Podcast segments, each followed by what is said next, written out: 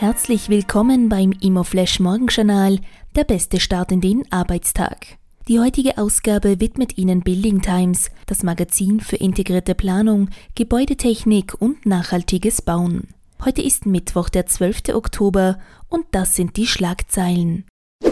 Verkaufsstart für Projekt Dammhaufengasse. In der Dammhaufengasse im zweiten Wiener Gemeindebezirk startet die Immo Contract mit der Vermarktung von 14 Zwei- bis Vierzimmer Eigentumswohnungen.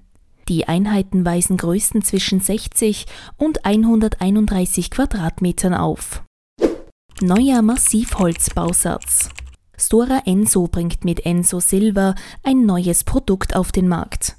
Dabei handelt es sich um einen Bausatz, der aus vorgefertigten, maßgeschneiderten Massivholzelementen besteht, die just in time auf die Baustelle geliefert werden.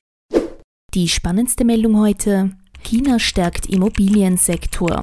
Peking hat im Vorfeld des Kongresses der Kommunistischen Partei Chinas die Maßnahmen zur Unterstützung des verschuldeten Immobiliensektors des Landes verstärkt. Im Handel in Hongkong stiegen die chinesischen Immobilienaktien.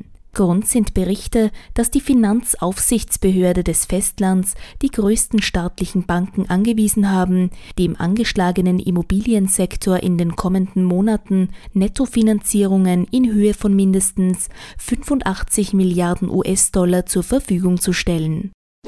Das waren die wichtigsten Informationen zum Tagesbeginn. Mehr dazu und was die Branche heute sonst noch bewegen wird, erfahren Sie wie gewohnt ab 14 Uhr auf www.imoflash.at.